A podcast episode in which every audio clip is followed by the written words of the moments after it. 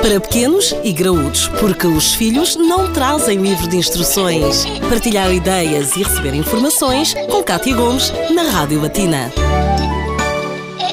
Na edição de ontem do Pequenos e Graúdos falávamos de sarampo, uma doença que voltou a estar na moda, no fundo tem sido bastante comentada nos últimos tempos, sendo que uma polémica surge, no fundo, associada a esta doença a quem não vacine as crianças contra a mesma. Para tal, temos connosco o Dr. Lopes dos Santos, que é pediatra, para nos dar aqui a sua opinião, no fundo é uma opinião entre muitas, obviamente, mas quais é que são os riscos, Dr. Lopes, de não vacinarmos as crianças? Olá, Kátia, mais uma vez. Ora bom, o risco de facto são as complicações.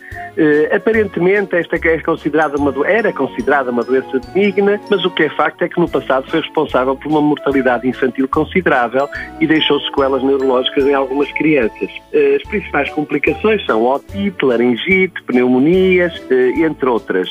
em alguns casos pode ocorrer também uma encefalite aguda que deixa de sequelas definitivas e há uma consequência grave do sarampo a longo prazo, que é panencefalite esclerosante subaguda, que é uma doença degenerativa mortal, resulta da persistência do vírus do sarampo no sistema nervoso e surge anos após a manifestação inicial da doença. Eh, a vacinação é um, é um excelente exemplo dos benefícios que a vacinação universal pode trazer para a saúde infantil. A incidência do sarampo diminuiu drasticamente desde que se, se introduziu esta vacinação e chegamos a admitir que a doença em alguns países estaria eh, erradicada graças à elevada eh, cobertura vacinal. Eh, não há realmente, eh, são muito raras as contraindicações para a vacina.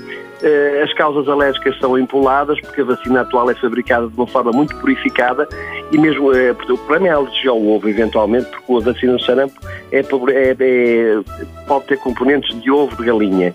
Mas, de facto, mesmo fazendo, fazendo a vacinação no meio, no meio controlado, praticamente não acontece. Uh, efeitos adversos como o autismo e outros exemplos são fabricações que não têm qualquer uh, rigor científico. Portanto, uh, o sarampo pode ser evitado e mesmo que só seja mortal numa percentagem muito baixa de casos, o que é facto é que podem ficar sequelas permanentes e estas crianças mesmo numa doença que cura, mas sofrem muito durante, durante 10, 15 dias. As crianças passam muito mal, eh, têm muita febre, senta...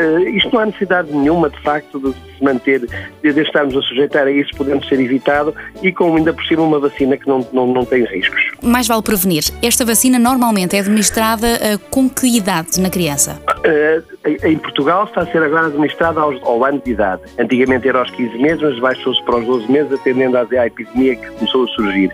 E depois uh, há uma segunda oportunidade de vacinação por volta dos 5 anos, porque há, alguma, há uma percentagem pequena de casos que podem não ficar imunizados, então dá-se uma segunda oportunidade e, e repete-se a vacina aos, aos 5 anos. Doutor Lopes, muito obrigada por estes seus esclarecimentos. Tal como disse no início, acaba por ser uma opinião. Obviamente que cada pai tem, tem a liberdade de escolher aquilo que quer para o seu filho, mas por que não prevenir? Para pequenos e graúdos, a vida de filhos e pais, de segunda a sexta-feira, na Rádio Latina.